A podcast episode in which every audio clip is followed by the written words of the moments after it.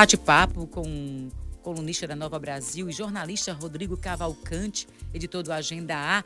É, Thaís, esse ano aí de eleições, né? A gente, mais uma vez, vai ouvir uma série de promessas e propostas para a transformação na vida de pessoas que vivem em grotas e favelas à beira da lagoa, como a Sururu de Capote, né? Pois é, porque apesar de tantas tentativas, esses projetos de transferência de moradores quase nunca dão certo, né? A gente vê e acompanha isso durante décadas e várias gestões né, municipais, aquela Vamos retirar os moradores, daqui a pouquinho tá é, todo mundo vezes, lá de volta. E a maioria na parte alta, né? Conjuntos residenciais, aí se transferem para a parte alta. E depois eles, a gente vê que eles voltam para a beira da lagoa. É, né? né? Já, isso, isso, acontece, aconteceu várias vezes. Já houve casos em que os moradores receberam aí, entraram, foram incluídos em programas habitacionais, receberam suas unidades, depois negociaram e voltaram para o mesmo ponto, mesmo ponto de origem. É. Então, assim. A gente quer é, entender, por que né? Que isso, por que, que isso acontece? Porque uh, falta fiscalização o que que, o, o que, que falta para que realmente as medidas se cumpram,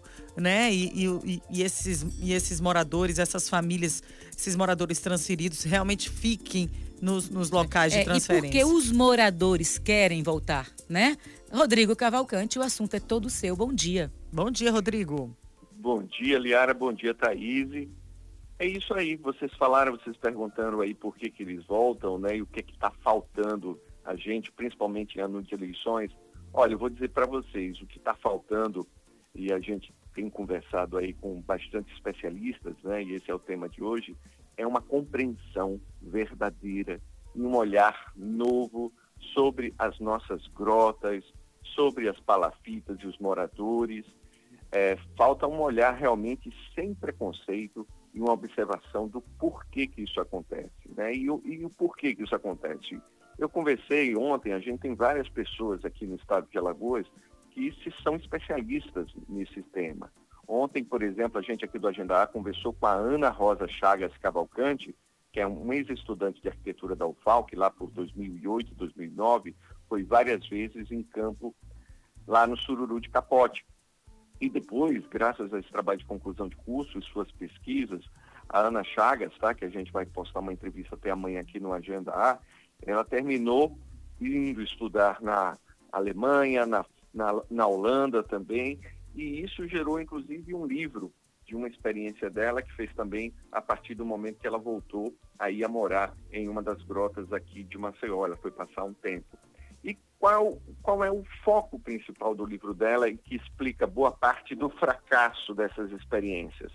O livro dela, tá, que só tem publicação hoje em inglês por uma editora alemã, uma casa experiência pode ser traduzido da seguinte forma: mora, moradia é, moldada pelo trabalho, a arquitetura da carência em assentamentos informais. Basicamente, qual é a tese dela e qual é o problema que os futuros candidatos a prefeitos têm que olharem e passarem a ter uma visão diferente sobre as grotas? Não dá para pensar casa das pessoas e conjunto habitacional de populações carentes, extremamente vulneráveis, sem pensar a casa também como um instrumento de proximidade e de equipamento de trabalho. As pessoas voltam para esses locais porque elas tiram a vida dela, basicamente, é, dessas regiões.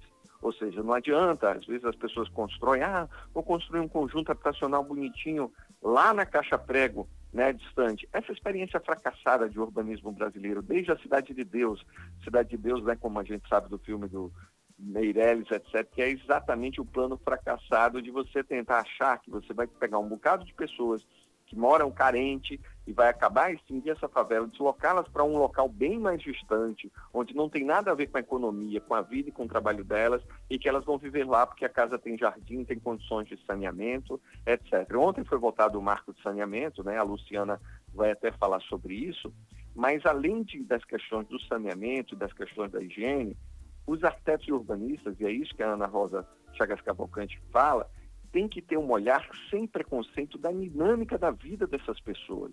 Né? Ela, por exemplo, depois da pesquisa, foi morar quase durante um ano inteiro na grota do antigo telégrafo, ali parte do extra, alugou um quarto para vivenciar um pouco essa dinâmica, entender. E o que ela fala é o seguinte: o que me assusta é o preconceito que as pessoas têm quando apontam é, essas pessoas como marginais criminosas. É claro que tem violência, é claro que tem marginais, é claro que tem violência de pessoas em todos os locais, mas o que ela encontrou lá foram trabalhadores, pessoas que acordam seis da manhã para vender suco, pequenos comerciantes dentro da grota, cabeleireiros, manicures, gente que trabalha no entorno como porteiro. E o que, que acontece? Cada, em cada local desse tem uma dinâmica diferente. A favela Sururu de Capote, ela não é, como ao, ao contrário das pessoas pensam, as pessoas veem a favela, né, e a Ana Rosa Chagas diz isso bem claro, como se fosse um caos absurdo, aleatório, mas na verdade a dinâmica dali é acesso, transporte do sururu, a venda do sururu na beira da estrada.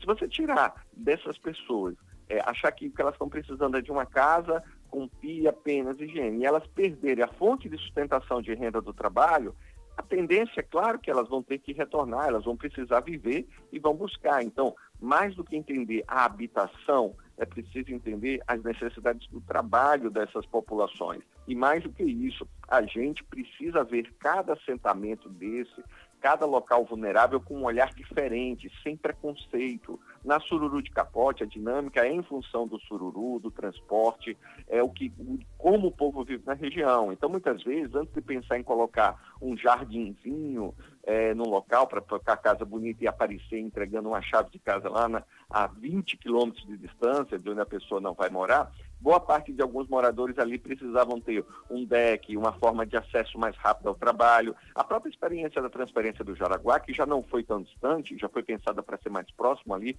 na Avenida da Paz, por exemplo, mas como é que é o acesso dos moradores em termos de transporte ou facilidade para estar perto de onde eles trabalham. Ou seja, a casa né, para essas pessoas e o trabalho são duas coisas que se misturam. E a gente precisa esse ano parar de ficar mostrando é, gráficos bem 3D de um novo regional, de projetos mirabolantes de 20, 30 anos que nunca são executados, para ter um trabalho realmente de presença maior com intervenções criativas de melhoria de qualidade, levando em conta esse aspecto e essas necessidades básicas da população. E esse é o ponto principal, porque caso contrário, tudo volta como era antes. E aí o que? Você deu uma casa quanto tempo de quilômetros? Qual é o transporte dele? Atenção aí aos candidatos para um olhar diferente esse ano sobre as populações que vivem mais de 300 mil pessoas nas grotas e outros assentamentos na beira da lagoa. Exatamente. É preciso fazer como essa pesquisadora fez aí, né? Passar um tempo morando lá para saber. Depois ir lá né? para a parte alta, atenção. longe ali de onde eles tiram o faturamento, o sustento, para ver também como é difícil. Então, é preciso sentir realmente, né? Ter essa empatia, ficar ali para saber o que se passa.